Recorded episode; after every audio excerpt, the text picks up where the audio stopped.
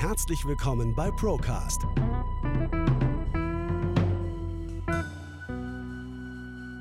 Der Podcast der ProLife GmbH. Wir nehmen Sie mit auf eine Reise hinter die Kulissen der Finanz- und Versicherungsbranche. Hallo Sven, herzlich willkommen zu einer neuen Folge von Procast, zu unserem neuen Monatsreport. Du hast mich ja letztes Mal im Stich gelassen, da war ich ja allein. Naja, im Stich gelassen will ich das nicht nennen. Hi Felix, ähm, ich habe mir einfach mal Urlaub gegönnt und deswegen konnte ich bei der letzten Folge nicht dabei sein. Wir hatten nicht so hohe Zugriffszahlen, wie wenn wir immer zusammensitzen, deswegen müssen wir uns jetzt besonders bemühen heute und äh, in der Zeit, wo du nicht da warst, Sven, ist viel passiert. Also wir haben beispielsweise unsere letzten vorhandenen Atomkraftwerke abgeschalten. Ich weiß nicht, ob du das mitbekommen hast im Urlaub oder ob du dich mal den Nachrichten äh, tatsächlich ferngehalten hast. Und ähm, wir sollen jetzt in Zukunft dann alle mit Wärmepumpen unter anderem heizen, um das dann entsprechend klimaneutral alles darstellen zu können. Hast du das mitbekommen? Also du kannst dich dem ganzen Wahnsinn ja nicht entziehen, weil selbst wenn du nur deine E-Mails nachschauen möchtest, kommt ja auch schon wieder ein Schwall an neuen Informationen. Ja, ist richtig. Und ähm, ja, was soll ich dazu sagen? Man hat ja wieder gemerkt, dass schnell geschossen wurde, mhm. also auch schnell wieder ein Gesetz verabschiedet. Und am Ende des Tages, ähm, ja, trifft es wieder mal die Bürger.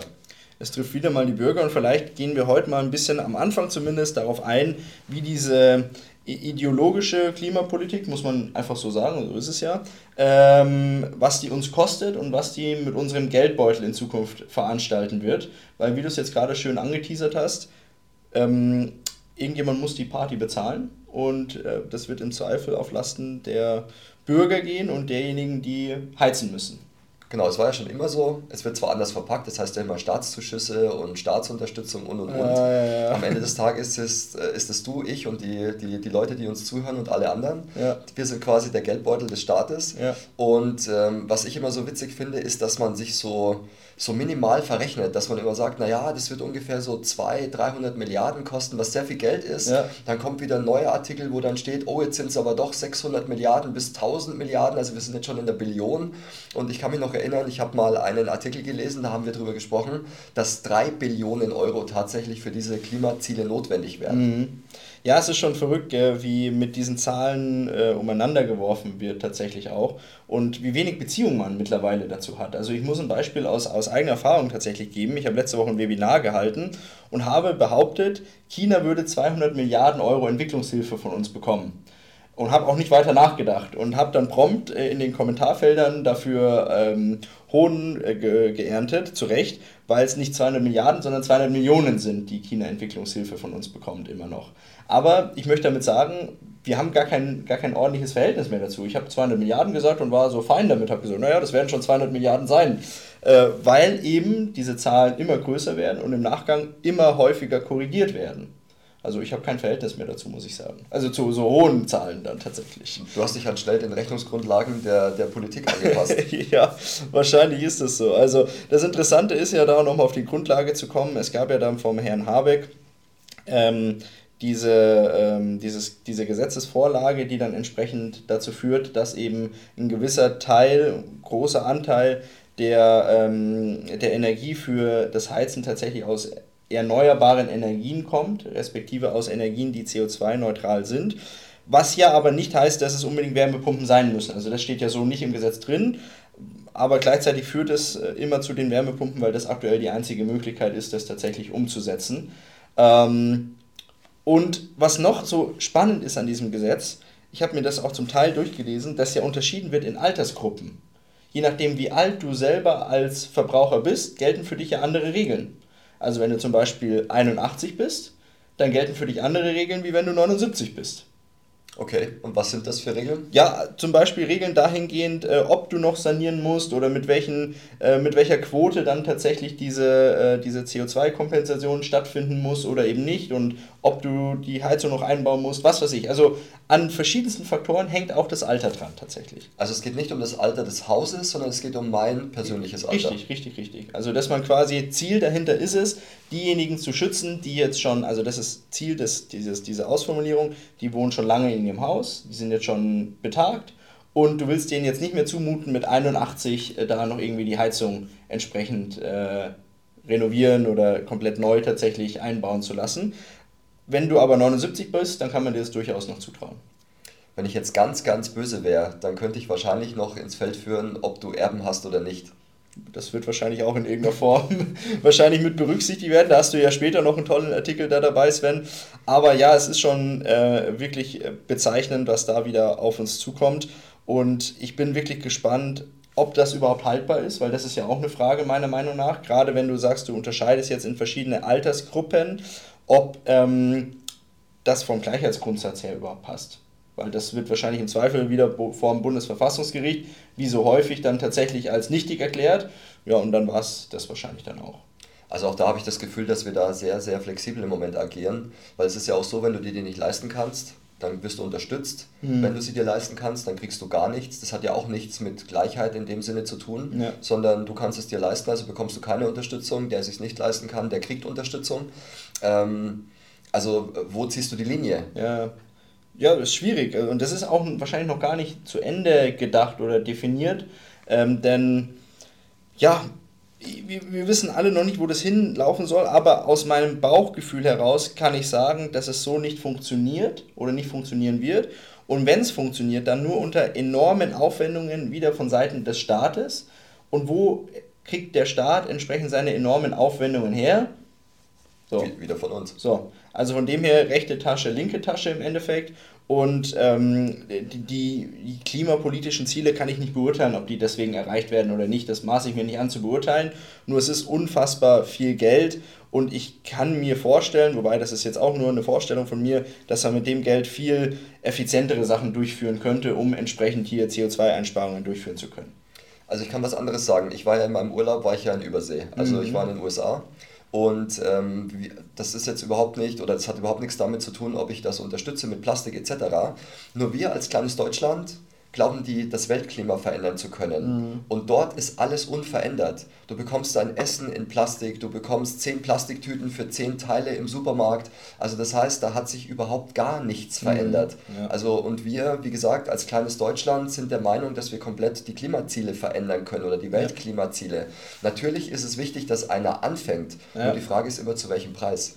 Genau zu welchem Preis und ist das Ganze dann auch sinnstiftend? Weil wenn ich jetzt sage, wir haben aktuell keinen Atomstrom, ähm, wir müssen unsere erneuerbaren Energie durch Wind oder Wasser, Solar, alles noch weiter, viel weiter ausbauen. So, und auch das ist ein gewisser Zeitraum, äh, der dann noch in der Zukunft tatsächlich äh, abgedeckt werden muss, indem wir halt die regenerativen Energien in dem Maße noch nicht haben. Und ähm, da, da, jetzt aktuell zum Beispiel mit den Wärmepumpen, die laufen ja auch mit Strom. Und wenn der Strom halt jetzt wieder vermehrt aus Kohle erzeugt wird, ja, dann werden halt die Wärmepumpen, die wir hier überall installieren, mit Strom befeuert, der entsprechend aus Kohle kommt. Und das ist, das ist nicht zielführend irgendwie, das ist nicht, nicht rational. Und diese Wärmepumpen, ist ja auch interessant, haben ja einen unfassbar schlechten Wirkungsgrad, je kälter es wird. Jetzt haben wir aber in Deutschland natürlich die, den positiven Vorteil, dass es immer wärmer wird wegen Klimawandel, deswegen lohnt sich das da wahrscheinlich doch. naja, wenn ich jetzt heute hier rausgucke, wir sind im Mai und äh, ja. die Temperatur ist jetzt nicht so, dass ich sage, die ist Mai-konform. Nee, das ist tatsächlich so. Also irgendwie dieses Jahr ist es allgemein noch nicht wirklich äh, zu gutem Wetter gekommen. Ich hoffe, dass es jetzt die nächsten Wochen dann noch so weit kommt. Das hoffe ich auch sehr. Und um noch einen kleinen Vergleich zu ziehen, du hattest ja vorher gesagt, dass wir die Atomkraftwerke jetzt abgeschaltet mhm. haben. Ähm, die Medien haben da einen tollen Vergleich gezogen und haben gesagt, durch dieses Abschalten hast du quasi auf einen Schlag 7500 äh, Windkraftwerke in die Luft gejagt. Wahnsinn. Ich weiß gar nicht, wie viele Windkraftwerke wir haben, das müssen wir mal recherchieren. Das können wir bis zum nächsten Mal recherchieren, Schauen aber 7500 klingt jetzt für mich schon sehr viel. Ist wahrscheinlich schon eine Menge, ja, und wird schon ein, ein großer Teil der Windräder sein, die wir tatsächlich wahrscheinlich am Land, also in ganz Deutschland platziert haben. Ähm, wobei, wenn man so Richtung Leipzig fährt, von uns aus A9, dann ist ja wirklich die ganze Landschaft voll mit Windrädern. Also kann ich mir schon vorstellen, dass es ja mehrere 10.000 sein können. Aber wir liefern die Zahl mal nach und schauen, ähm, wie viele wir da in der Vergangenheit gebaut haben.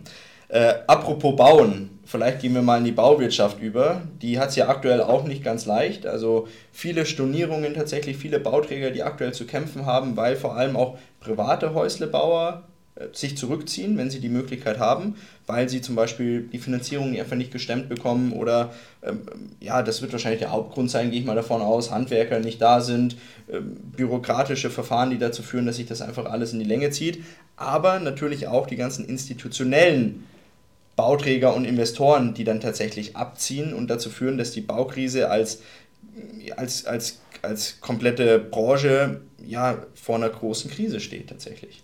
Ja, also die Bauaufträge, die brechen ja massiv an. Mhm. Und ich habe selbst bei mir in der Nachbarschaft erlebt, da wurden schon die Keller ausgehoben, sind wieder zugeschüttet worden und die, ähm, die Grundstücke liegen jetzt brach. Wahnsinn. Also das heißt, da ist die, die alten Häuser sind abgetragen worden, mhm. das Loch ist wieder zugebuddelt worden und es ist da einfach, wie gesagt, nur Land. Okay.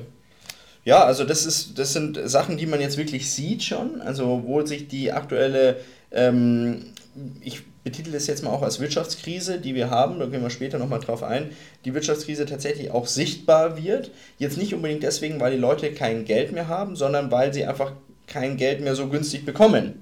Und man jetzt erstmal sieht, dass dieser, ja, diese Fantasie aus der Vergangenheit, sich große Häuser oder viel leisten zu können, einfach in der Realwirtschaft nicht existiert. Und jetzt viele auf den Boden der Tatsachen kommen und entsprechend, ja, ähm, nicht oder nur deutlich weniger bauen können. Ich habe dir eine Sache mal mitgenommen, Sven. Ähm, auf einen Kunden in der Baubranche ist ja immer Verlass. Wer glaubst du, wer das ist? Auf einen Kunden in der Baubranche? Ist immer Verlass. Wahrscheinlich der Staat. Richtig, die Bundesregierung. Also ich habe da mal Zahlen mitgebracht und zwar ähm, hier habe ich das mitgebracht. Ähm, 5 Milliarden Euro an Steuergeldern sind aktuell eingeplant für die Bauwut der aktuellen Regierung. 101 Bauprojekte laufen aktuell, die von Seiten der Bundesregierung aktuell angestoßen worden sind. Das größte Bauprojekt, das kennst du wahrscheinlich auch, Sven, das ist dann entsprechend die Erweiterung des Kanzleramtes. Mhm. 777 Millionen Euro, die dafür tatsächlich eingeplant sind.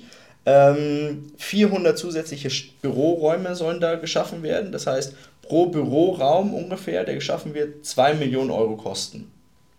Also zum einen, klar, ähm, diese Erweiterung ist mit Sicherheit sinnvoll, weil wir ja immer mehr Gesetze verabschieden und immer mehr bläht sich äh, ja alles weiter auf ja, und klar, so weiter. Klar, klar. Also dieser, dieser Apparat, der bläht sich ja ins Unendliche auf, das haben wir ja letztes Mal schon besprochen. Ja. Und äh, das ist ja, das ist ja so, eine, so eine Zahl, die können wir alle noch gar nicht greifen, mhm. weil wir gar nicht wissen, ich sag mal, dieses, dieses Bauprojekt ist beziffert in Zahlen.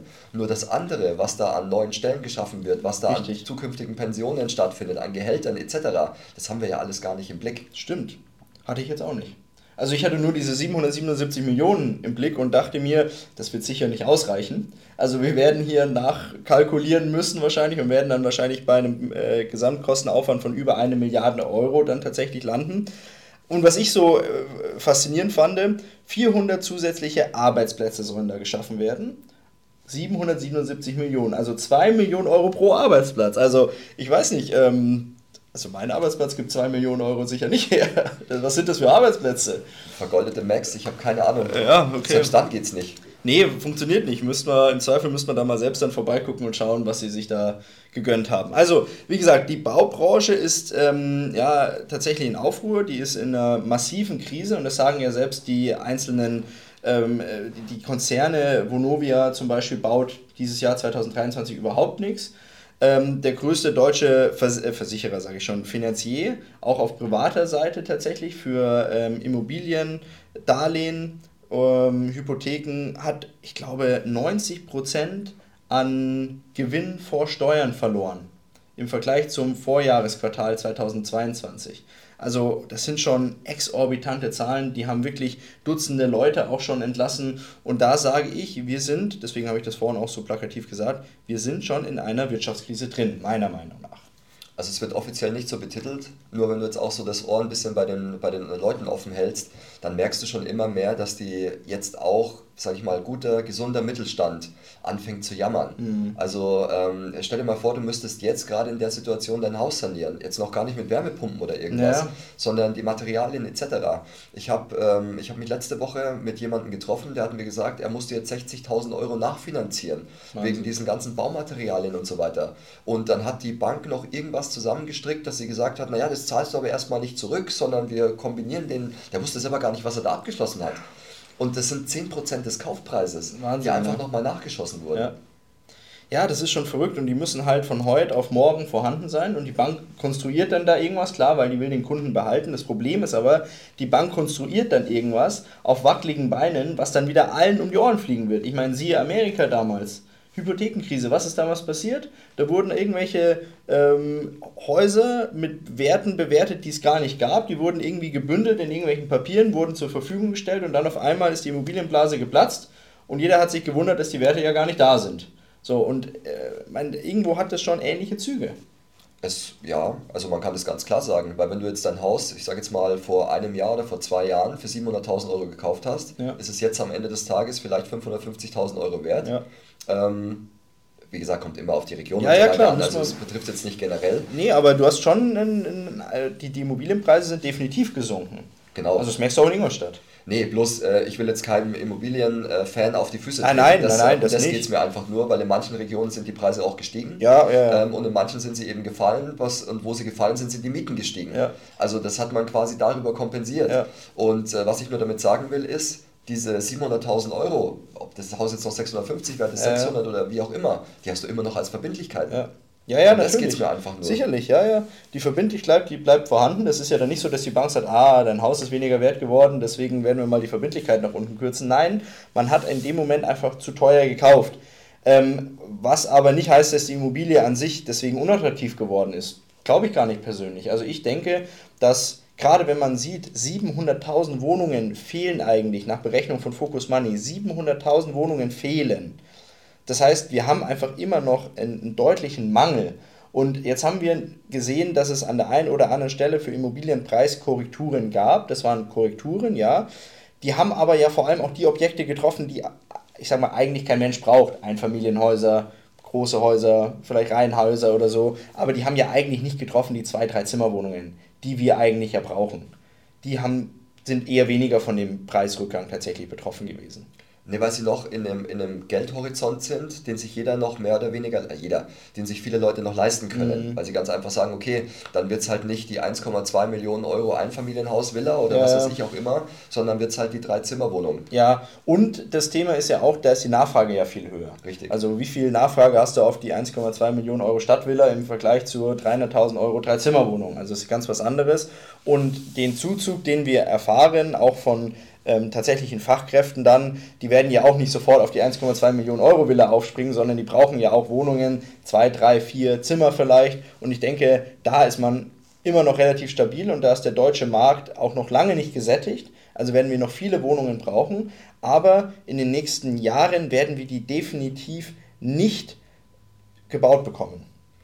Das ist das eine und zum anderen verändert sich auch die, äh, die Gesellschaft verändert sich. Also das heißt, wir haben ja teilweise auch einen Wohnungsmangel, weil sich diese, diese Familienkonstruktionen mhm. verändern. Mhm. Also wir haben, ich habe letztens eine Zahl gelesen, ich glaube, das war aber altersbedingt, eine Singlequote von 60 Prozent.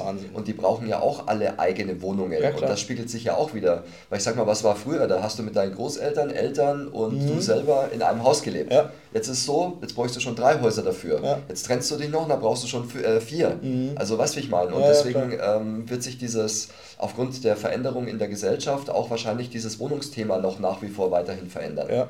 Also fassen wir zusammen, Immobilie meiner Meinung nach immer noch sehr interessant für die Zukunft und durch die gefallenen Preise wird man jetzt vielleicht an der einen oder anderen Stelle auch mal ein Schnäppchen schlagen können, wenn man nicht gerade noch großartig finanzieren muss. Aber wenn man Cash hat, ist es definitiv eine Zeit, wo man nach Immobilien Ausschau halten kann. Auf jeden Fall. Immobilien sind, äh, wenn, man, wenn du die letzten Jahrzehnte anschaust, schon immer ähm, das äh, mit einer der besten Anlageformen ja. gewesen, weil du einfach einen Wert hast. Genau, und gewohnt wird immer. Genau. Das ist halt einfach so. Also da kommen wir nicht dran vorbei. Du hast vorhin einen spannenden Satz gesagt, Sven. Ähm, man merkt es mittlerweile auch im Mittelstand, dass die ein oder anderen Unternehmen tatsächlich Deutschland den Rücken kehren. Ähm, wir haben das jetzt auch bei größeren Konzernen gesehen, dass sie tatsächlich neue Produktionsbetriebe, BASF zum Beispiel, in Amerika aufgemacht haben und nicht in Europa. Warum? Weil in Amerika einfach die Anreize viel, viel höher waren. Man hatte Energiesicherheit, man hatte äh, deutlich geringere Steuern, man hatte deutlich geringere ähm, Lohnnebenkosten, äh, man hat vielleicht sogar noch Subventionen bekommen, also alles ausschlaggebende Punkte, um darüber zu gehen. Und auf der anderen Seite wird halt in Deutschland Bestandsverwaltung gemacht. Aber jetzt mal angenommen, versetze ich mal in die Lage eines mittelständischen Unternehmens, das in irgendeiner Form eine neue Produktionslinie aufbauen möchte. Welche Gründe gibt es, nach Deutschland zu gehen? Also wenn du unternehmerisches Denken hast, dann solltest du genau mit dem spitzen Stift rechnen und dann wird wahrscheinlich rauskommen, ich meine, das, du hast es gerade angesprochen, es geht ja nicht nur um BASF, sondern wir sprechen auch von Bosch, wir sprechen mhm. von dem Verkauf, also von der Sparte Fissmann, ja. ähm, wir sprechen von Barta, ja. alle diese Konzerne ähm, machen sich jetzt gerade mehr oder weniger rar in Deutschland und gehen eben mit ihren Produktionen ins Ausland. Ja. Und klar, wie gesagt, ähm, was bringt es dir, in Deutschland keine Gewinne mehr einzufahren wenn du es in anderen Ländern einfach kannst. Ja, klar. Also, und das ist ja ein Vorteil des Kapitalismus, zu sagen, ich kann das Geld dorthin transportieren, wo es gerade gebraucht wird. Und auch entsprechend mit einer gewissen zeitlichen Verzögerung meine Produktionsstätte oder mein Know-how, meine Leute. Und ich habe mir das auch mal durchgedacht. Und es gibt eigentlich keine rationalen Gründe. Weil ich sage mal so, du kriegst die Fachkräfte hier nicht. Weil die Fachkräfte, die man braucht, also wirklich Ingenieure oder sonstige Leute, Ärzte, was haben die für einen Anreiz, nach Deutschland zu kommen? In ein Land, in dem immer schlechtes Wetter ist, häufig, die Hälfte des Geldes an den Staat geht, ähm, ja, die Infrastruktur auch nicht mehr das ist, was sie mal war. Also, wenn du darauf achtest, fahr mal auf Autobahn. Ich war jetzt da rund um Wiesbaden unterwegs, du bist ja auch viel unterwegs da oben. Ja, da ist jede dritte Brücke ist gesperrt und die, die, die, das ist ja auch so, in, hast du das gewusst, warum Brücken immer nur, also warum Brücken häufig lange nicht saniert werden? Weil es ist so, Brücken müssen tatsächlich, es ist dann so, wird ja eine Fahrbahn tatsächlich erneut und dann die nächste. Wenn eine Fahrbahn neu wird, muss dieses Projekt, diese eine Fahrbahnseite ausgeschrieben werden, dann auf europäischer Ebene, dann kriegt irgendjemand den Zuschlag und dann wird das von irgendjemandem tatsächlich umgesetzt.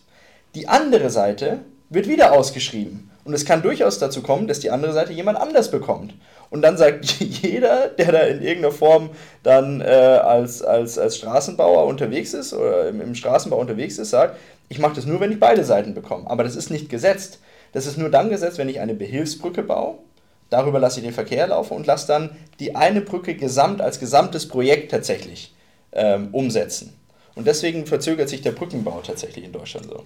Deswegen überrascht mich das jetzt gar nicht so sehr. Ja, das ist unnützes Wissen, sage ich jetzt mal. Ich habe das jetzt gehört äh, in, in, einem sehr guten Podcast. Die Folge, die ich da angehört habe, hieß Absurdistan. Also wir könnten den ganzen Tag drüber reden, was da nicht funktioniert, ist aber jetzt egal. Also, also ich finde das tatsächlich nicht als unnützes Wissen, weil ähm, du hast gerade die Strecke angesprochen und gefühlt sind boah, ich will nicht übertreiben, 60% dieser Strecke einfach Baustelle. Mhm. Und äh, es ist niemand da.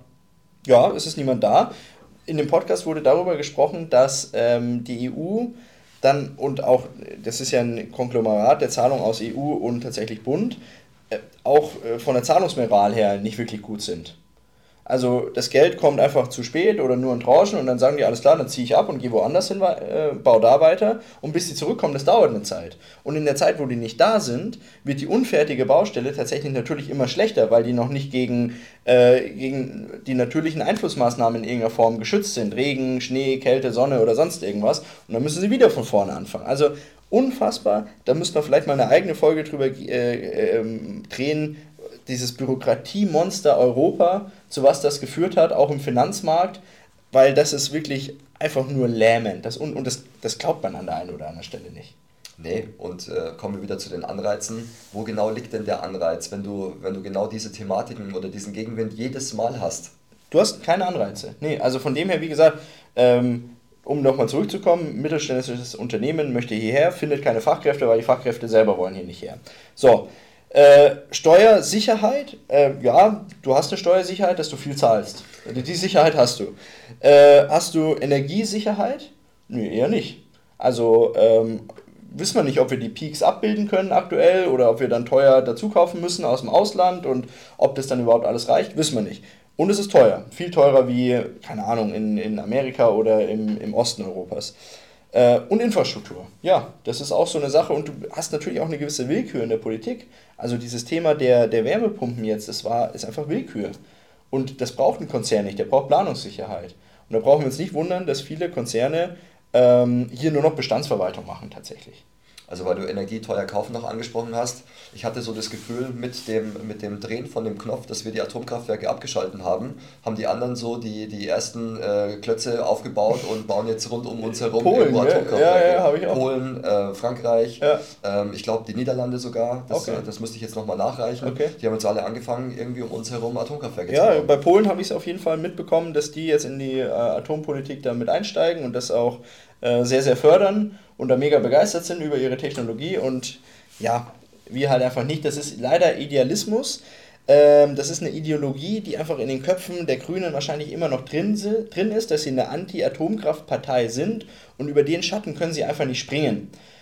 Ich weiß nicht warum, ob das äh, parteipolitisch ist oder ob sie Angst haben, dass sie dann ihre Wähler vergraulen. Ich persönlich denke, würden sie nicht. Sie würden eher an Sympathie gewinnen, auch bei denjenigen, bei denen sie jetzt eben einfach nur Wut auslösen, wenn sie sagen würden, pass auf, wir springen über unsere alten Denkmuster drüber. Ähm, es ist eine andere Zeit, vor 40 Jahren war was anderes wie jetzt.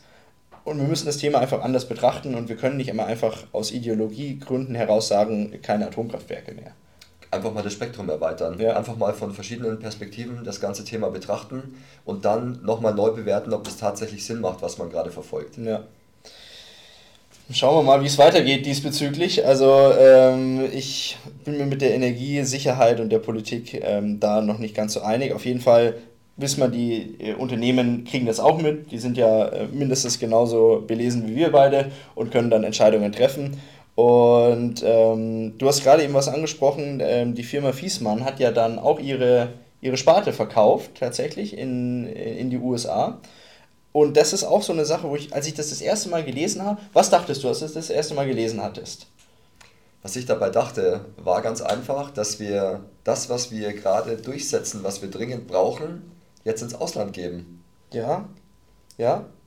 Also, dass wir wieder einen weiteren Abverkauf der Industrie haben aus Deutschland weg in ja. ein anderes Land das Interessante ist ja, der Herr Habeck hat das ja anders gesehen. Der hat ja gesagt, wie interessant wir sind, wenn auf einmal die Wall Street kommt und das Unternehmen hier aufkauft. So hat der das gesehen. Also müssen wir in Deutschland ja mega interessant sein, äh, unsere Wirtschaft ist mega stabil, weil sonst würde ja nicht die Wall Street kommen und hier einkaufen. Das war seine Argumentation. Also fürs, fürs einfache Rechnen. Ähm, vielleicht hört uns ja irgendjemand von der leitenden Stelle zu. Wenn ich diese Sparte kaufe für 14 Milliarden, und ich einen Bedarf habe, der in dreistelligen Milliardenhöhe ist, mhm. dann würde ich das Ding auch mir irgendwie aneignen, weil es macht Sinn. Ja, definitiv. Und für mich war immer die Frage, warum hat jetzt Fiesmann verkauft? Weil im Endeffekt wurde doch den vom Staat das, ähm, der Markt auf dem goldenen Tablett tatsächlich serviert. Aber ich persönlich glaube, ich, ich weiß es nicht, meine persönliche Denkweise, dass das zu viel war. Dass sie das, äh, weil du, um Wachstum durchsetzen zu können, brauchst du ja Kapital. So, und wenn du auf einmal einen solchen dreistelligen Milliardenmarkt offeriert bekommst und du einfach nicht die Liquidität hast, um das darstellen zu können, dann sagst du vielleicht, bevor du dich jetzt hier verwirfst und das Thema irgendwie gegen die Wand fährst, da gibst du es jemanden, der einfach unfassbar viel Kapital hat und der soll das umsetzen und ich sichere mir jetzt die 14 Milliarden, was ja ein schönes Sümmchen ist, ähm, und bin aber aus der Nummer fein raus. Glaube ich, könnte ich mir vorstellen. Gut, das darf man auch nicht vergessen, wenn du jetzt heute 14 Milliarden offeriert bekommst. Ähm, ja, ist das eine schicke Zahl. Klar, und äh, ich denke auch deswegen wettert die Firma Fiesmann natürlich auch nicht gegen die Politik und sagt, ja, äh, was ihr da gemacht habt, war nicht ganz so, ganz so schlau. Warum? Weil sie sich jetzt auch mit niemandem anlegen möchte. Die wollen jetzt den Deal durchgezogen haben und wenn der Deal dann rum ist, dann wird man sich vielleicht dazu äußern oder auch nicht, aber ist auch gerade wurscht bei 14 Milliarden. Also stimme ich dir 100% zu. Eben. Also aber wie gesagt, es ist immer spannend, aus welcher, äh, aus welcher Seite man das sieht und ähm, wie man da entsprechend drauf blickt. Und äh, auf der einen Seite sieht der Herr Habeck das als ähm, ja, Zeichen, dass unsere Wirtschaft sehr, sehr stabil ist und auf der anderen Seite sieht es wahrscheinlich ein Großteil der Bevölkerung so, dass man tatsächlich wieder jemanden verloren hat, leider äh, hier im Standort Deutschland. Strohhalm denken. Ja, richtig.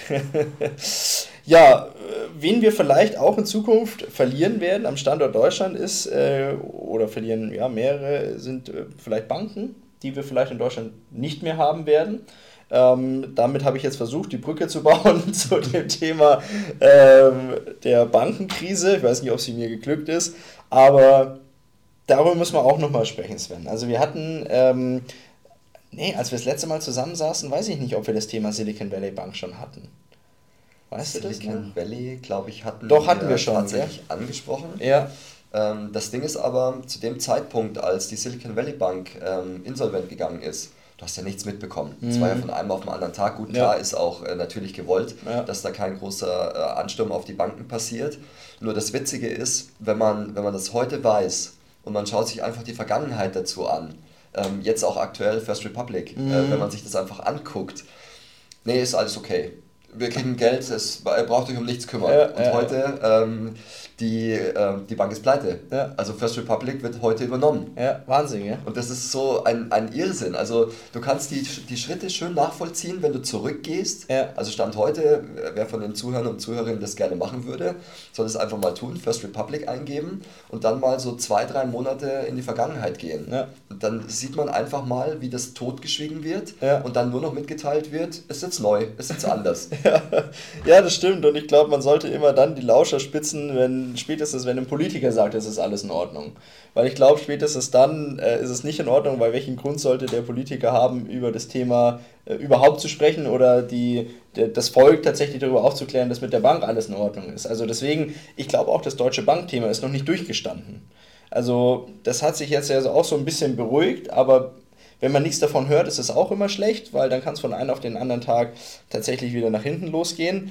Ich weiß es nicht. Ich weiß nur, dass die Banken eben extrem damit zu kämpfen haben, dass sie diese Staatsanleihen im Portfolio haben, die unfassbar an Wert einfach verloren haben in den vergangenen äh, Monaten. Und wenn es jetzt zu einem Bankrun kommt, haben die Banken einfach schlichtweg, und da kann man wahrscheinlich alle über einen Kamm scheren, nicht die Liquidität, ihre Kunden auszuzahlen.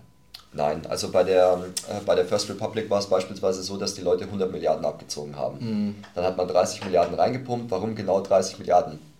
Weißt du, wie ich meine? Ja. 100 Milliarden sind weg, 30 hat man gebraucht. Ja, ja, und dann ähm, hat so. man vermittelt, es ist wieder alles okay. Jonglieren auf hohem Niveau, gell? Irgendwie, genau. ja, das ist. Und da siehst du auch wieder diese, diese Relevanz. Also die, die First Republic ist jetzt nicht die größte Bank da, die ist mhm. auf, äh, auf Platz 14 in den USA. Nur um eben genau diesen Bankrun zu vermeiden, haben fünf oder sechs Großbanken diese 30 Milliarden zur Verfügung gestellt. Ja, ja klar. Wells Cargo, ähm, ja. Goldman, wie sie Also richtig heißen. große Banken dann, ja, große die Banken. man kennt. Genau. Ja klar, weil die einfach Angst haben vor einem Dominoeffekt. Genau. Und es nicht gebrauchen können. Und die Banken hier untereinander auch überall investiert sind.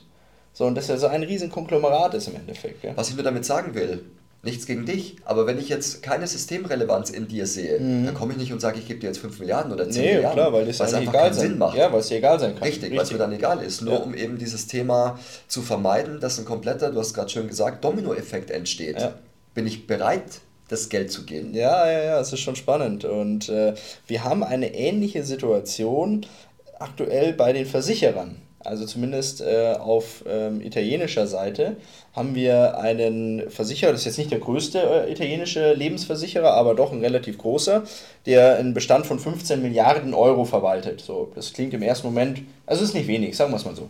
Ähm, der hat sich auch verkalkuliert. Eurovita heißt die Gesellschaft, ähm, hat sich verkalkuliert. Und auch das ist so spannend, weil du es gerade gesagt hast, da hat niemand was davon gehört. Jetzt, als wir, als wir das mitbekommen haben, habe ich so ein bisschen Research gemacht und so geguckt, was gibt es denn da so? Ah, Handelsblatt-Eintrag vom Oktober 2022. Ja, da ist irgendwas, äh, da bräuchte man mal Geld. So, aber äh, ja, die italienische Finanzmarktaufsicht hat gesagt, ja, die sollen sich mal drum kümmern. Äh, und äh, ja, bis es dann jetzt im, im Februar tatsächlich so weit gekommen ist, dass äh, auch hier die, die Eurovita, also die Lebensversicherungsgesellschaft, einfach nicht mehr an ihre Kunden auszahlen konnte. Ende. Genau. Und, und, und dann ist jetzt die Thematik, wir haben schon ein paar Mal drüber gesprochen, Sven, Paragraph 314 Versicherungsaufsichtsgesetz in Deutschland. Ganz kurz nochmal, um diejenigen abzuholen, die den Paragraph noch nicht gehört haben, besagt im Endeffekt, wenn eine deutsche Lebensversicherung in Schieflage gerät, dass entsprechend die Finanzmarktaufsicht, also die BaFin, ähm, ein Moratorium über die Versicherung ähm, verfügen darf. Das entsprechend bedeutet, dass die Versicherung keine Gelder mehr an die Kunden auszahlen darf. Oder ja, nicht mehr auszahlen darf, richtig. Der Kunde aber weiterhin monatlich einzahlen muss. So. Und genau das gleiche ist jetzt in Italien passiert. Genau, ich weiß nicht, wie der Paragraph heißt. Paragraph Paragraphero, irgendwas. Ähm, das Ding ist nur, du hast es gerade gesagt, diese, diese Zahlen haben sich auch komplett verändert. Dann hat man gesagt, man braucht 100 Millionen, ja. dann ist rausgekommen, man braucht 300 Millionen. Ja. Und Überraschung, Überraschung, auch dort ist das Geld von Banken gekommen, von anderen Versicherungsunternehmen gekommen, ja. um eben das zu stützen. Richtig. Also genau die gleiche Story, die wir gerade mit der First Republic hatten, haben wir jetzt mit der Thematik genauso. Genau. Und ähm, zwei Sachen dazu noch. Einmal die Thematik, wer muss jetzt stützen? Das ist auch ganz interessant, weil ähm, du hast gesagt, da sind Banken gekommen und haben gestützt und da haben auch Versicherungen gestützt, die im Kollektiv stützen müssen. Das heißt, das kostet jetzt, also wenn man jetzt zum Beispiel selber denkt, naja, ich bin bei der Generali Italien, dann betrifft mich das nicht, ja, Pustekuchen. Auch die müssen im Kollektiv alle dafür haften und Kapital dafür zur Verfügung stellen, dass diese Eurovita, die sich verkalkuliert hat, irgendwie am Leben gehalten wird. Und das geht auf Kosten anderer Versicherungsnehmer im Endeffekt auch. Wir können den Bogen sogar noch weiter spannen. Es ist ja so, ähm, die Eurovita wurde ja, oder das Geld ist ja reingegangen teilweise von der Sinven. Mhm. Sinven ist wiederum Viridium. Mhm. Viridium, und jetzt kommen wir mhm. immer näher, ist äh, Proxalto, ist ähm, Heidelberger Leben. Ja und so weiter. Und ist jetzt auch. ganz, Fass auf, Sven, ja. Ist auch ganz frisch ähm, jetzt tatsächlich Zürich. Ja. Also ich rede nur von dem, von dem Konstrukt. Ja. Äh, kein, kein Wort dazu, ob da irgendwas passiert, ähm, will ich ja. mir auch hier nicht anmaßen. Es geht einfach nur darum, was betrifft es alles oder was kann es alles betreffen. Aber das ist schon spannend, dass es dann immer wieder eine runde Sache wird, wenn wir über dieses Thema sprechen. Und diese Sachen, die wir so in den Raum werfen und prognostizieren, die man sich einfach vorstellen kann, wenn man schon seit 16 Jahren tagtäglich mit dem Thema sich auseinandersetzt, kann man sich einfach gewisse Sachen vorstellen, dass diese Sachen dann tatsächlich immer häufiger Realität werden. Und du hast es jetzt schön gesagt, wir geben dazu keine Meinung ab, aber wir werden definitiv in einem halben, dreiviertel oder vielleicht auch erst in einem Jahr sehen, was das auch für die deutschen Run-Off-Gesellschaften bedeutet. Also die entsprechend von der Viridium aufgekauft worden sind und jetzt in den Run-Off gegeben wurden. Da schauen wir einfach. Also ich gebe da kein Statement dazu ab, wir schauen. Nee, Run-Off äh, macht ja kein Neugeschäft. Also es funktioniert ja nur, wenn's, wenn neue äh, Bestände dort reinkommen. Ja. Wenn Bestände wieder abgezogen werden, kann das Modell anders verlaufen. Ja, richtig. Sagen wir es einfach mal so. Sehr diplomatisch ausgedrückt. Und die Südtiroler Sparkasse muss dort entsprechend auch mit nachschießen und die hat jetzt auch irgendwie mit 100 Millionen da entsprechend geholfen. Äh, und dann hat natürlich auch der, der Vorstand der Südtiroler Sparkassengruppe gesagt, naja, er macht keinen Hehl daraus, woher das Geld kommt. Das kommt natürlich von den Sparerinnen und Sparern, die ihr Geld auf den Südtiroler Banken, Sparkassen liegen haben. Und äh, die sind aber jetzt dafür da, dass man da kollektiv diese Euro Vita schützt, weil immerhin haben viele Sparkassenkunden auch solche Versicherungen und da müsste man jetzt zusammenhalten. Auf jeden Fall, weil es ist ja auch jeder dieser Kunden da reinmarschiert und hat gesagt, ich habe sowas noch nicht, hätte es gern. Ja. ja, eine Versicherung wird ja auch immer verkauft, die wird ja nie gekauft. Ja, das ist ja auch spannend. Und was auch immer so toll ist, ähm, wie häufig haben wir uns anhören müssen, ähm, auch von den Medien, dass entsprechend in einer so regulierten Welt wie wir jetzt hier haben in Europa oder vielleicht auch auf der ganzen Welt. Und mit den Regulierungen, ähm, die, die wir tatsächlich seit 2008, 2009, seit der Finanzkrise erfahren haben, Solvency 2, mit der ähm, EIOPA, das ist ja die Eu Europäische Versicherungsaufsicht, die da auch ganz, ganz strikte Regeln tatsächlich zur Verfügung gestellt hat und die ja auch immer Stresstests gemacht hat. Die ja gesagt hat, wir machen Stresstests mit Szenarien, die es nur alle 200 Jahre gibt und alle Lebensversicherer haben das bestanden. Ja, und jetzt reicht ein Zinsanstieg äh, aus, um entsprechend hier die erste Lebensversicherung tatsächlich kippen zu lassen.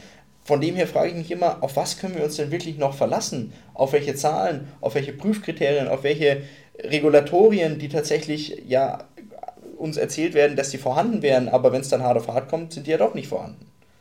Also diese, diese Regularien, wie du sie gerade angesprochen hast, für mich sind die einfach zur Beruhigung da. Die sind auch immer ja. ein Artikel wert. Also kannst du ja jedes Jahr lesen, dass eigentlich alles gut ist. Oder du liest zuerst, dass nichts gut ist und so hinten dran liest du, ist es trotzdem alles gut. Ja. So ist eigentlich immer der Aufbau. Ja. Und am Ende des Tages, ja, ähm, du wirst nicht mitbekommen, wenn etwas schief läuft. Ja. Du bekommst es dann mit, wie die Eurovita-Kunden. Ähm, die haben zum Beispiel den ersten Step war ja Auszahlungsverbot bis zum 30.03. Ja. Das wurde verlängert bis mindestens 30.06. Also das Wort mindestens war da auch noch mit drin. Und äh, die Leute kommen da, wie gesagt, aktuell nicht an ihr Geld ran. Und ich, ich darf es immer gar nicht sagen, die Argumentation war, ja, ja, man sieht ja sowas immer langfristig. Also ja unwahrscheinlich, dass jetzt in der Zeit jemand ein Auto kaufen will. Der hält ja. schon die Monate durch. Ja, hallo, das ist mein Geld am Ende richtig, des Tages richtig. und das will ich haben, wann ich es brauche. Richtig. Und das geht ja in dem Podcast hier auch darum, ein Verständnis dafür zu schaffen, was ist Geld, was ist mein Geld, was ist mein Vermögen. Und hier ist es einfach so, dass von staatlicher Seite aus gesagt wird, ich komme nicht an mein Geld. Du kannst mit deinem Geld eben nicht das machen, was du gerne machen wollen würdest, sondern das Geld ist zwingend irgendwo geparkt. Du kommst nicht dran. Du darfst im Gegenteil dazu, ich weiß nicht, ob das in Italien auch so ist, aber in Deutschland wäre es so, ich müsste noch zusätzlich monatlich weiter einzahlen in diesen Vertrag. Also das ist schon verrückt. Also diese ganzen Konstrukte, das darf man nicht vergessen. Egal ob da Bank draufsteht oder Versicherung draufsteht. Es geht immer um das Vertrauen der Kunden. Klar. Ich vertraue dass ich dieser Gesellschaft oder dieser Bank mein Geld gebe ja. und am Ende des Tages mehr draus wird oder zumindest mal äh, noch das gleiche da drauf ist am Ende des Tages, ähm, was ich da reingegeben habe. Ja. Und deswegen werden ja auch so vertrauensfördernde Maßnahmen wie, wir sagen erstmal nichts, äh, geschaffen. Also das Vertrauen einfach nicht verlieren. Klar. Weil nochmal, gehen morgen alle Lebensversicherungskunden zu allen ihren Versicherungen. Ciao. Ja. Bei den Lebensversicherungen haben es noch ein bisschen besser wie die Banken, weil bei Lebensversicherungen wurden ja Kündigungsfristen eingeführt. Das heißt, die haben wenigstens dann noch so eine gewisse Schonfrist und vier, sechs, acht Wochen, wo die Versicherer noch überleben können und ein bisschen agieren können. Die Banken haben ja gar keine Möglichkeit. Bei denen ist von heute auf morgen tatsächlich Geld wird abgezogen und das war's. Also ja, ist schon verrückt. Und damit passt auch nicht irgendwie so die Meldung, weil ich habe hier auch noch eine Meldung mitbekommen, Solvenzquoten der Lebensversicherer erreichen Höchststand. Das ist auch wieder so eine tolle Sache, eine vertrauensbildende Maßnahme, dass wenn ich als Besitzer einer Lebensversicherung lese ich das und denke mir, passt, das schaut doch richtig gut aus. Ja, es gibt ja immer noch die, die Übergangsrechnungen. Also es gibt ja für die Übergangsmaßnahmen noch andere Berechnungsgrundlagen bis zum Jahr 2032. Also so lange sind die Zahlen noch nach oben hin etwas äh, veränderbar, um es wieder vorsichtig auszudrücken. Und von daher, äh, klar, durch diesen Zinsanstieg hat sich natürlich auf der anderen Seite auch die Solvenz verbessert. Ja. Die Frage ist halt, auf welche Sicht, auf welche zeitliche Sicht. Ja, und ist dieses reine Abstellen auf das Kriterium der Solvenz denn wirklich so relevant für den Kunden, der dann sagt, ja, für mich ist eigentlich nur wichtig, dass ich meine Liquidität immer bekommen kann? Oder ist das wirklich nur eine äh, bilanztechnische Kennzahl, die jetzt dann auch wieder von ähm, einer übergeordneten Behörde tatsächlich zur Verfügung gestellt wird und gesagt wird, daran müssen wir uns orientieren? Denn auch diese Eurovita musste sich an irgendwelchen Solvenzquoten orientieren und hat es ja bis dato anscheinend auch geschafft, sonst hätten wir ja da vorher schon was gehört. Und jetzt ist es auch äh, ja alles ähm, den Bach runtergegangen. Um in Deutschland zu bleiben, äh, einige Pensionskassen hatten auch gute Solvenzquoten und dann war irgendwie nach einem Monat das Licht aus. Ja, also, also ein Monat ist jetzt ein bisschen übertrieben, ja, ja, aber, aber Monate steht das Licht aus. Ja, ja, ja. Also von dem her, ich, ich persönlich sage, darauf darf man nicht alles geben. Äh, wie du gesagt hast, ist es ein, ein, Vertrauensthema. Man kann jetzt natürlich auch nicht allen misstrauen, allen und jedem, weil dann funktioniert das gesamte System nicht mehr. Weil wenn ich jeden Tag meiner Bank misstrauen würde, dass die morgen nicht mehr da ist, ja, dann würden wir alle wieder hier, keine Ahnung, mit, äh, mit Zigaretten, Whisky und Gold handeln. Aber vielleicht wäre das auch gar nicht so schlecht, wer weiß, keine Ahnung. Dann hätten wir wirklich äh, dann eine gedeckte Währung in irgendeiner Form. Ja? Du hast Ware gegen Ware oder Dienstleistung. Ja, das hat ja Millionen von Jahren auch so funktioniert. So, und jetzt muss ich schauen, dass ich wieder einen Bogen spanne, aber ich glaube, das kriege ich hin, weil ähm, in Zukunft könnte es sein, dass du Ware gegen digitalen Coin bekommst. Also nicht Ware gegen Ware, sondern Ware gegen digitalen Coin. War nicht schlecht, oder, der Übergang? Ja, also, ich bin beeindruckt. ähm, Ware gegen digitalen Coin. Und zwar geht es hier um den digitalen Euro, der ja jetzt ähm, ja, tatsächlich schon mitten in der Ausarbeitung ist. Also bis vor Corona wurde erzählt, ja, das glauben nur die Aluhutträger und sowas wird es nie geben. Mittlerweile mitten in der Ausarbeitung und ich glaube 2026 dann irgendwie einsatzbereit, oder? Also wurde jetzt vorgestellt und ähm, es wird erzählt, Parallelwährung und mm. äh, mhm. Bargeld wird bleiben und und und. Also mhm. klar, um erstmal ja. schön alle rückzuhalten. Ja. Am Ende des Tages, ähm, das haben wir ja schon öfter angesprochen, wäre das, wenn du rein eine digitale Währung hast, ein extremer Einschnitt in die Freiheit. Definitiv definitiv. Weil du kannst damit so viele Dinge machen. Ich habe letztens ein Video gesehen aus, aus China, klar wo sonst. Da gehen die Kinder mit Gesichtserkennung auf die Spielplätze. Mhm. Also das heißt, da stehen vorne Automaten und dann gehst du da rein. Und alles, was digital ist, kannst du auch alles digital sperren. Ja, klar. Und das ist egal, ob es dein Gesicht ist oder ob es eine Währung ist oder wie das auch immer aussieht. Ja.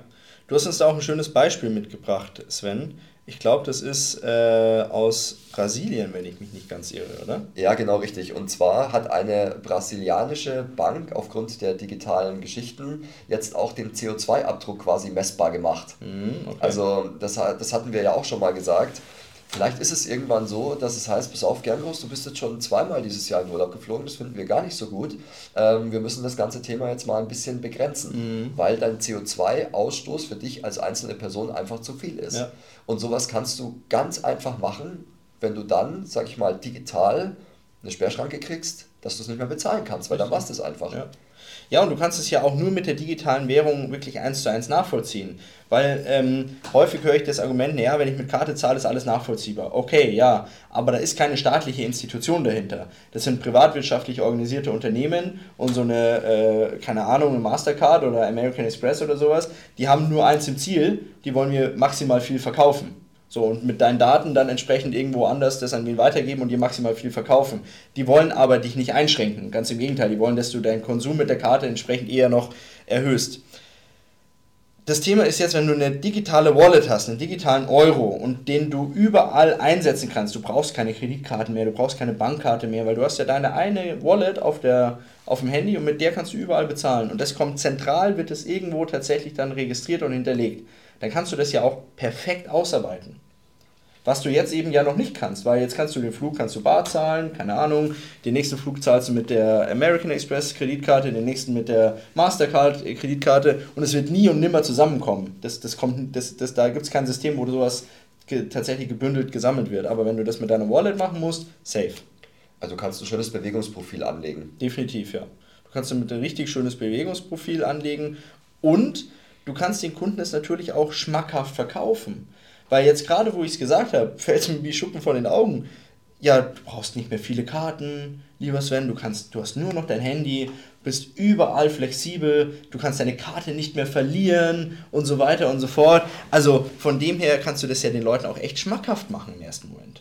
Ja, und vor allem die, die junge Generation spricht ja sofort drauf an. Also das spürt man ja Total, jetzt schon. Ja, ja, klar. Also die, die, äh, die Bargeldzahlung siehst du ja ganz klar die Verschiebung zu den Älteren. Was habe ich denn zu verbergen? Oh, genau, so, das ist immer der beste Satz. Von mir können Sie alles wissen. Was ja, habe ich denn, was hab ich denn zu verbergen? Ja, darum geht es gar nicht, dass wir was zu verbergen haben. Wir haben alle nichts zu verbergen. Aber das ist äh, eine Einschränkung, die dann nach und nach auf uns zukommt und die wir dann in die Auswirkungen sehen wir ja auch nicht zack sofort. Die Auswertungen, Auswirkungen werden wir sehen 5, 10, 15 Jahre später. Wenn es dann heißt, oh je, naja, früher war das schon anders. Früher durfte ich mich frei bewegen. Früher konnte ich, äh, das erzählst du deinen Enkeln, die glauben dir das dann nicht. Ja, früher konnte ich an die Tankstelle fahren, einfach tanken. Wie, so viel du wolltest? Ja, so viel ich wollte. Ist ja ein Wahnsinn.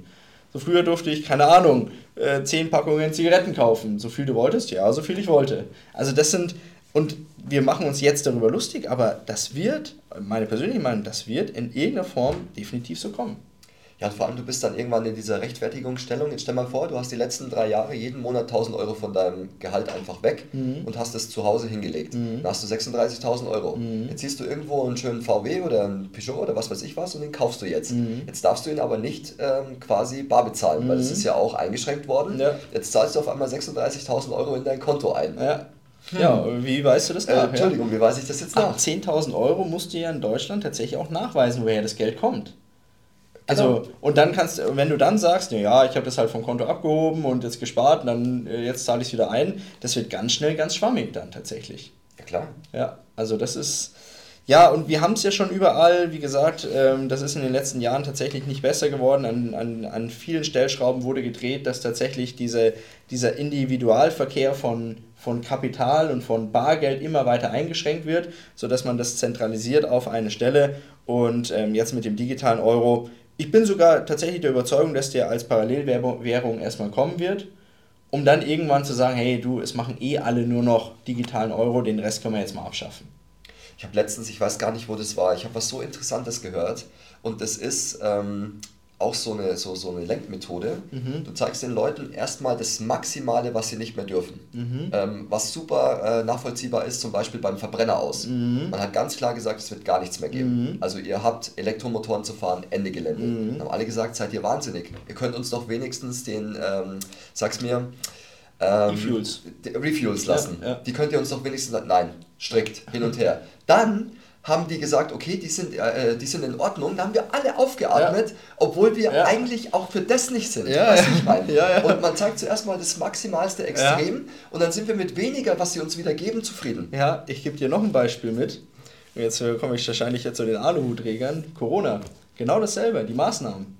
Das war erstmal ein Maximum an Maßnahmen und über jede weniger, äh, über jede Einschränkung, die weniger tatsächlich durchgesetzt worden ist, hat man sich gefreut. So, ah, jetzt darf ich bis 20 Uhr raus. Jawohl, 20 Uhr, 22 Uhr, jawohl, ich darf mich mit zwei Leuten treffen. Ui, jetzt wird's richtig gut. Also klar, das ist, das ist Psychologie, sicherlich. Ja. Genau, richtig. Und das ist, ähm, eigentlich ist das Verkaufspsychologie, mhm. weil ähm, man nimmt ja immer das in der Mitte. Mhm, ja, also du nimmst nicht das ganz teure, du nimmst nicht das ganz günstige, sondern du nimmst das in der Mitte. Ja, und bist das, dann damit zufrieden. Und bist damit zufrieden. Ja. Wahnsinn, gell, was wir heute alles so abgearbeitet haben, Sven. Ja, also von der Klimapolitik tatsächlich über die Bankenkrise hin zu Verkaufstechniken zum Schluss. Äh, es war ganz schön viel los jetzt die letzten Wochen und ähm, ich weiß noch, am Anfang haben wir immer darüber gesprochen, es gab mal intensivere Monate und weniger intensive Monate. Wir machen das jetzt seit 14, 15 Monaten schon. Ähm, aber in den letzten, also zumindest sechs Monaten, hatten wir keinen Monat, der nicht intensiv war. Nee, du hast wirklich das Gefühl, dass eine, dass eine große Welle über dir ist und du wartest einfach nur noch drauf, dass sie kippt. Weil es ist ja. so viel Input und ähm, es verbessert sich auch nicht wirklich irgendwas. Nee. Jetzt wird uns, äh, ich finde das ja immer so Wahnsinn, ich will nicht schon wieder mit dem Thema Inflation anfangen, aber da sind wir auch wieder bei der Psychologie. 0,2 weniger und wir, sind, ja, wir haben das Gefühl, dass alles, alles Bombe ist. Ja, und gleichzeitig erzählen uns der Herr Lindner und andere Ökonomen, ja, also die Inflation, die wird uns schon noch länger begleiten. Also die wird schon länger bei 5, 6 Prozent bleiben, offiziell. So, und ich kann mich an Aussagen erinnern, die maximal ein halbes Jahr alt sind, die gesagt haben, ja, im Jahr 2024 werden wir wieder bei 2% sein.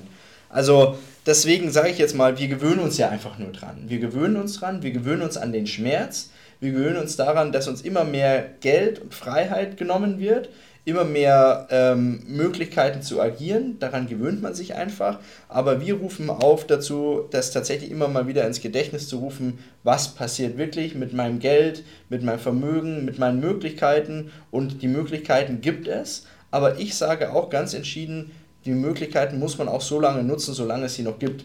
Die Versicherungsnehmer in Italien, die können uns jetzt noch so häufig zuhören, die können nichts machen. Aktuell können die nichts machen, das ist richtig. Ja. Und ich hoffe, dass das äh, in Deutschland nicht kommt. Ähm, nur das wird die Zeit zeigen. Ja, also ich sage mal so, ich bin nicht optimistisch. Aber wir werden es sehen mit der Zukunft. Ich bin keiner, der Schwarzmalerei betreiben möchte. Aber das Thema ist immer, ähm, wenn man uns jetzt schon länger zuhört, wir, wir schauen einfach nur mit dem objektiven Blick drauf. Und das allein reicht dazu, tatsächlich Aussagen zu treffen, die sich in der Zukunft immer bewahrheitet haben. So, und ja, wir werden sehen, wie das mit den Banken und Versicherungen weitergeht. Äh, ich persönlich denke, wir werden, ja, so ein, so ein System ist ja auch zäh, gell? also das hält schon eine Zeit lang irgendwie durch. Man denkt immer, jetzt kann es eigentlich nicht mehr weitergehen, Bankenkrise, jetzt muss es eigentlich knallen, es geht immer noch weiter. Und warum funktioniert, funktioniert das? Weil wir Fiat-Geld haben, weil wir Geld drucken können ohne Ende und weil man diesen ganzen Zusammenbruch einfach nach vorne wegschieben kann. Noch. Genau und die Börsen, ich komme ja immer noch mal wieder auf das Thema Börse, immer noch alles geil findet. Klar, weil es so unfassbar viel Kapital unterwegs ist, das ist einfach nicht normal. Und äh, wenn das eine, eine, eine, goldgedeckte Währung zum Beispiel wäre, dann wäre das, vielleicht wäre das sogar gar nicht passiert. Oder es wäre irgendwann implodiert, weil es einfach nicht funktioniert hätte. Aber so, dass du dadurch, dass du sagen kannst, ich packe nochmal 100 Milliarden und 800 Milliarden für Wärmepumpen und hier und hier und hier, dann du kannst es ja immer weiter rauszögern. Diejenigen, die damit auf der Strecke bleiben, sind natürlich die Bürger, aber die machst du immer abhängiger, weil die alle kein Vermögen mehr haben und dann immer alle am Tropf des Staates hängen. Und so kommen wir nach und nach in den Sozialismus Leid rein. Boah, jetzt muss ich, ähm, nee, ich packe jetzt meinen Aluhut nicht aus. ähm, am Ende des Tages ist es auch nur logisches Denken, wenn man mal ganz ehrlich ist. Wir haben ein sehr, sehr hohes Vermögen. Mhm. Sehr hohes Vermögen in Deutschland, also Barvermögen und so weiter. Und auf der anderen Seite kriegst du das über neue Regularien geswitcht. Mhm. Also das heißt, du hast danach eine Geldverschiebung. Mhm. Und natürlich hast du auch eine Entschuldung des Staates, wenn man mal ganz ehrlich ist, weil er entschuldet sich über Inflation, ja, ja, klar. er entschuldet sich über das Thema, ja klar, Wärmepumpen, weil da fließt ja auch dauernd irgendwelches Geld hin und her. Ja, klar. Und am Ende des Tages ähm, hast du, du hast es gerade schön gesagt, den, wie sage ich das jetzt äh, so, dass es, äh, dass es korrekt ist, du hast äh, eine bessere Lenkmöglichkeit mit eingeschränkter Freiheit. Das war sehr diplomatisch ausgedrückt, Sven. das war sehr, sehr diplomatisch ausgedrückt und ich glaube, das sollten wir vielleicht als Schluss, Schlusssatz nehmen für unsere Podcast-Folge hier äh, Anfang Mai 2023, wo wir jetzt den April ein bisschen Revue passieren haben lassen. Sven, ich danke dir für das wieder sehr aufschlussreiche und spannende Gespräch Und dann hören wir beide uns spätestens Ende Mai und schauen dann auf der einen Seite, dass hoffentlich das Wetter besser ist und auf der anderen Seite, dass wir vielleicht dann auch mal positive News dabei haben. Da hoffen wir drauf. Bis zum nächsten Mal. Bis dann. Ciao, ciao. Ciao.